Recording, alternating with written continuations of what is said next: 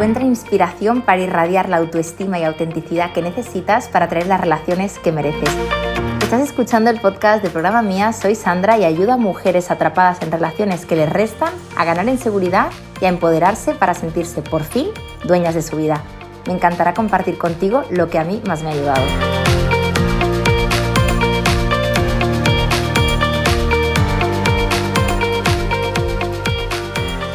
Hoy te vengo a hablar de algo que a mí personalmente en su día me ocurrió, lo viví, quiero explicarte un poquito cómo me sentí y estoy segura de que a muchas de vosotras también os está ocurriendo. De hecho, a veces leo mensajes o mails que me mandáis y tienen que ver precisamente con este tema, el tema de malentender lo que es la fortaleza, lo que es este concepto de amarse a una misma, de empoderarse, de no necesitar a nadie, etcétera, etcétera, etcétera. Seguramente si me sigues o estás en el mundillo de la psicología, de crecimiento personal y demás, ya sabrás que la palabra necesitar es como que está un poco mal vista. Y te quiero contar un poquito con detalle a qué me refiero. Cuando tú, por ejemplo, dices no necesito a nadie más que a mí o no necesito una relación, pues todo el mundo te dice, pues claro que sí, eso debe ser así, ole tú, venga, bravo, aplausos, ¿no?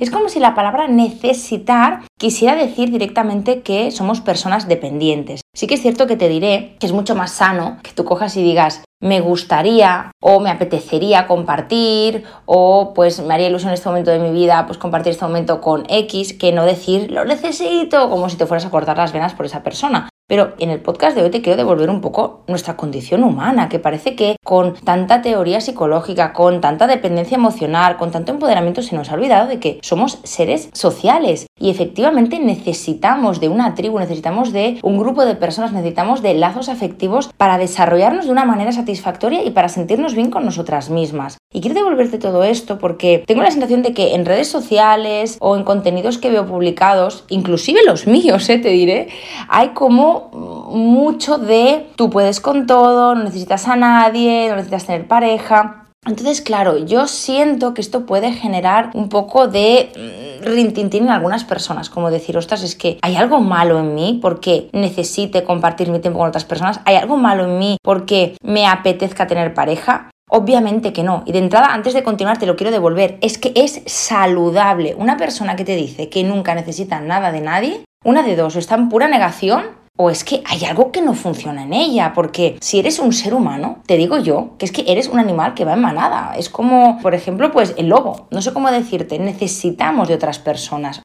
Quiero que de entrada, si a ti te resuena todo esto, te digas a ti misma, uff, vale, estoy sana, quiero lazos afectivos, quiero intimar, quiero conectar. Una persona, por ejemplo, que nunca conecta con nadie o que no tiene una gran intimidad con nadie, es una persona que seguramente algo tiene ahí debajo, ¿vale? Puede ser que, como te decía antes, haya una negación o puede ser incluso que también se haya ido al otro perfil, que es la codependencia, ¿no? Esto es lo que me ocurrió a mí hace un tiempo y te quiero un poco pues explicar tenía un apego súper, súper ansioso. Es decir, yo estaba muy necesitada de los demás, incluso de amistades. Era una persona que incluso me costaba mucho tomar decisiones por mí misma y necesitaba incluso consensuar con aquella amiga íntima de aquel momento que escribía en ese mensaje o que hacía con este chico o que hacía con esta otra amiga. De manera que mi espacio personal era muy, muy, muy escaso. Tenía la sensación de que era como una eterna adolescente. Tú ya sabes que en la adolescencia es como muy frecuente que enseguida necesitemos compartir con el otro lo que nos pasa. Sé si te ha pasado alguna vez aquella sensación de decir, ostras, antes de yo misma poder macerarlo o procesar lo que me está pasando o decidirlo, ya lo estoy compartiendo con otra persona, porque siento que lo que me guardo para mí está en peligro, porque realmente eso es un reflejo de cómo te ves tú a ti misma.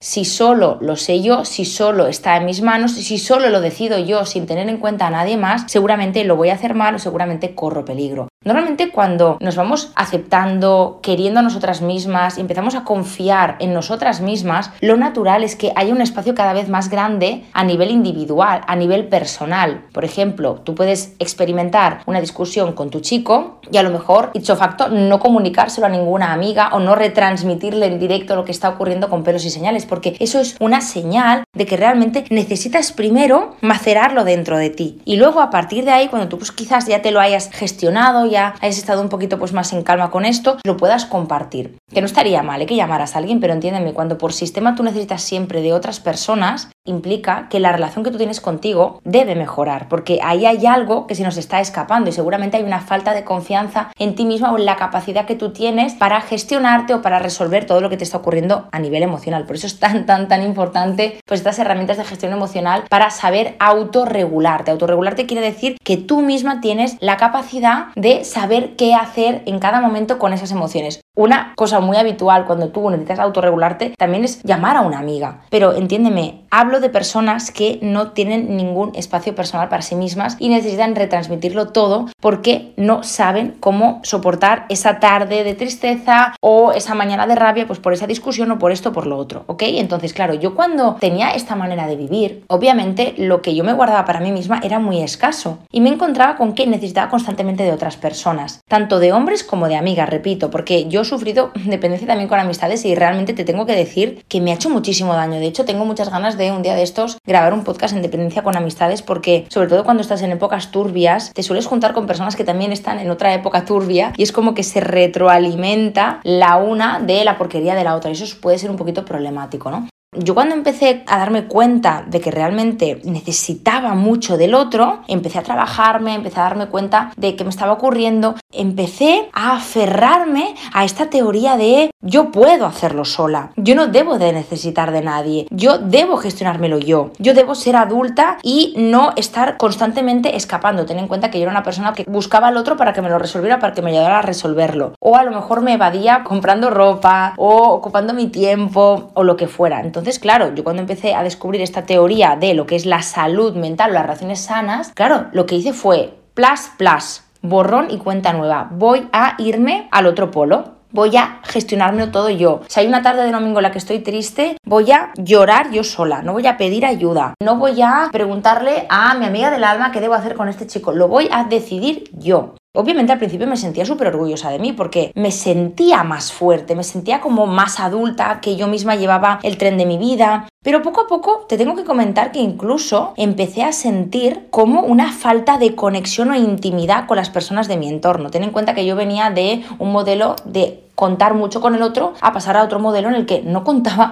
apenas nada. Es decir, yo lo contaba a toro pasado. Es decir, cuando yo ya lo había gestionado, cuando yo, por ejemplo, ya me lo había llorado, me lo había escrito en mi diario, lo había hablado con ese chico, pues yo me sentaba delante de mi amiga. Al cabo de una semana le decía, oye, mira, con Jorge pasó esto y decido lo otro. Y ya se lo anunciaba de una manera como muy segura y muy decidida por mí misma. Esto también era un mecanismo de protección porque al final a mí me daba muchísimo, muchísimo, muchísimo miedo volver a ser la Sandra del pasado volver a ser aquella Sandra que enseguida pues le afectaba la opinión del otro, que enseguida pues cuando se sentaba delante de esa amiga y le decía, ostras, ¿quieres decir que no te has pasado? Pues decía, ay, igual sí, ¿crees que debería escribir otro mensaje? Entonces yo para protegerme lo que hice fue cerrar las compuertas de mi intimidad. Tú sabes aquel refrán de cada uno es dueño de lo que no dice y esclavo de lo que dice. Pues un poquito era esto, ¿no? O sea, al final yo intentaba que mi mundo estuviera ultra protegido y una de las maneras en las que yo aprendí a protegerme fue no pidiendo ayuda, autogestionándomelo y empezando a recortar la intimidad o la conexión con otras personas. Obviamente no hace falta ser psicólogo para saber que cuando tú, por ejemplo, empiezas a compartir tu vida o cuando tú abres tu corazón a otras personas, te sientes más amado. Si es un lugar seguro, como ya comenté en uno de mis otros podcasts. Si es un lugar seguro, lo que va a ocurrir es que tú te sientas amada, que te sientas arropada, que te sientas comprendida,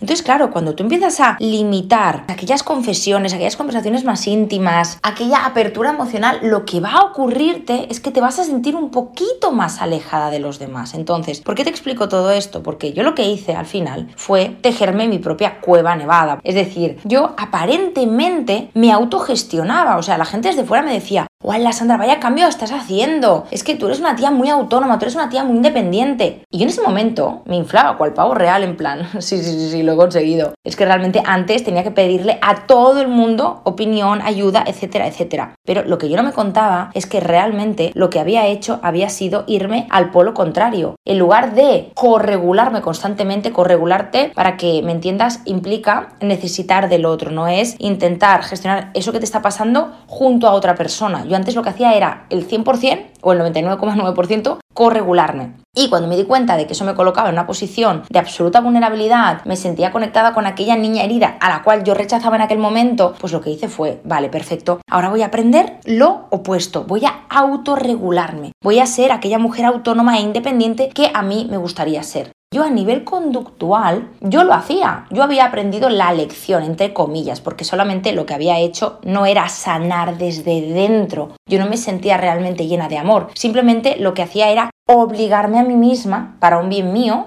el hecho de yo misma saber gestionarme conmigo misma. ¿Esto es malo? Obviamente que no es malo, es muy positivo. El problema es cuando te pasas de la raya, cuando pasas de corregularte constantemente a solamente autorregularte. Y esto te lo cuento porque siento que muchas de vosotras o muchas personas que a lo mejor pues se han colocado en una posición de dependencia, se van al polo opuesto y tienen como aquella pseudo seguridad de decir, es que yo ya no necesito nada de nadie, yo ahora mismo ya sé qué hacer con mi tristeza, ahora mismo yo ya sé qué hacer con mi rabia. Pero a la que empiezas a preguntar y rascar y rascar, te das cuenta de que lo que ellos entienden por ahora ya no necesito de nadie es ahora ya todo me lo hizo y yo me lo como todo solita, como Juan Palomo. Y no me estoy corregulando. Lo que he hecho es limitar la gestión emocional a yo, mi, me, conmigo. Y lo que hay fuera no existe. Y esto precisamente es un reflejo de ese miedo que tienes seguramente a que te dañen, a abrir tu corazón, a intimar, a volver a conectar con aquel yo del pasado que necesitaba tanto de otros. Y esto es súper frecuente porque incluso las personas que acaban el programa con nosotras, con programa mí, estos programas de grupo que hacemos, en ocasiones lo que ocurre es que cuando algunas de vosotras habéis entrado siendo muy dependientes, luego os da miedo, por ejemplo, dejaros cuidar, pedir ayuda, pedir consejo, buscar esa llamada conciliadora en un momento pues en el que estás un poquito baja, porque es como si apareciera como un juez interior dentro de ti que te dijera, no, no, no, no, no, no,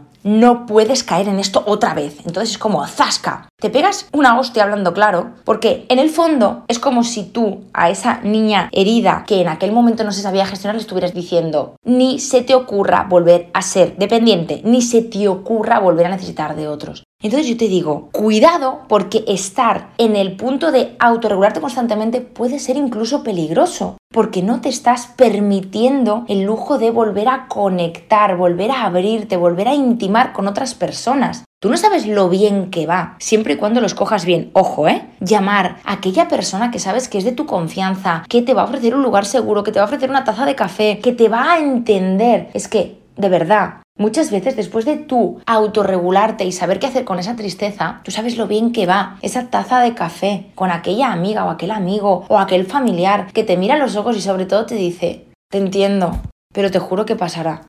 Es que a veces eso es...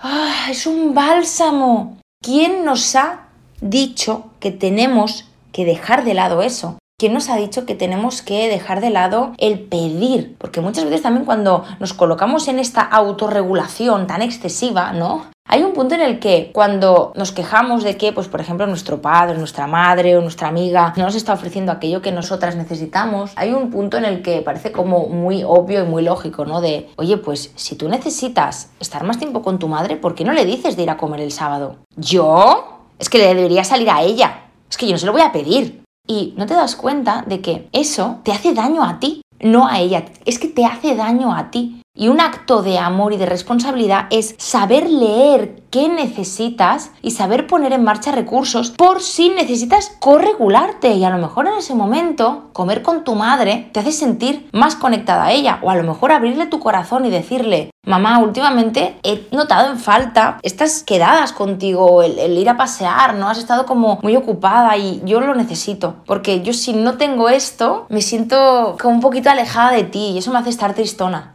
¿Y qué pasa si se lo dices? Te pongo este ejemplo. Yo no sé la relación que tienes con tu madre. Bueno, tú sabrás mejor que yo, ¿no? Obviamente porque no te conozco, pero me refiero a que ¿Por qué a veces nos negamos la oportunidad, nos la negamos a nosotras, ¿eh? no al otro, de obtener aquello que necesitamos? Es como, por ejemplo, cuando tienes aquella sensación de decir, ostras, es que ahora mismo necesitaría una cena tranquila con aquella amiga, pero es que me da cosa porque es que siempre se lo tengo que decir yo.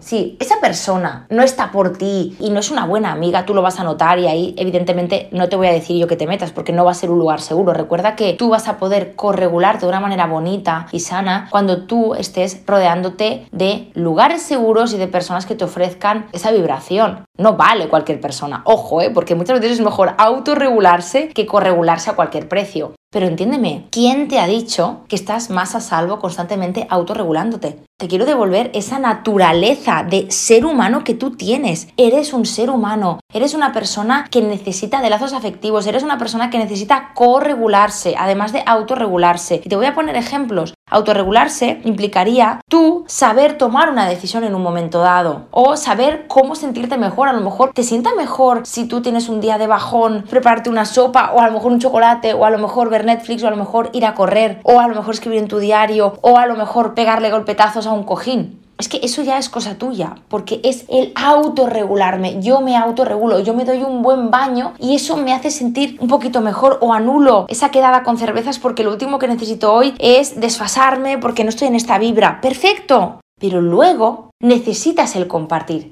el corregularte, el poder contrastar con otras personas que te aman y a las cuales tú amas, cómo te estás sintiendo, qué te está ocurriendo. Y seguramente ahí es cuando tú realmente vas a quererte y vas a estar más cerca de ser una mujer sana. Porque ten en cuenta que de la dependencia a la codependencia hay un paso. Y de repente te vuelves la necesitada para luego dar la imagen de que nunca necesitas nada de nadie. Además, como estás dentro de tu iglú, de tu cueva toda nevada, que hace un frío que pela porque es que no hay ni una ápice de intimidad, todo te lo estás guisando tú sola, resulta que además los demás lo que entienden es que tú no necesitas de nadie, es que tú ya estás muy bien sola. Y ahí es cuando realmente te das cuenta de que lo que tú estás proyectando afuera no es lo que tú realmente sientes desde dentro. Esto es un problema porque cuando tú sientes algo, si realmente te das el permiso y eres tú misma, desde fuera debería notarse. La gente que te ama lo debería saber. Porque ahí es cuando tú vas a también tener una red de apoyo para tú sentirte mejor. Así que permítete el lujo de devolverte a ti la grandeza de ser ese ser humano que necesita de lazos afectivos, de intimidad y de esa tribu fantástica. Búscala y no la pierdas, porque te prometo que yo misma he pedido cosas a personas que nunca me hubiera imaginado y sinceramente ha sido un regalo no para ellos, para mí misma. Hasta aquí el episodio de hoy. Si te ha gustado este podcast, compártelo, puede que a alguien le venga bien. Y si quieres estar al día de todo mi contenido, sígueme en el Instagram de Programa Mía y te veo en el siguiente episodio con más amor propio y empoderamiento para ti.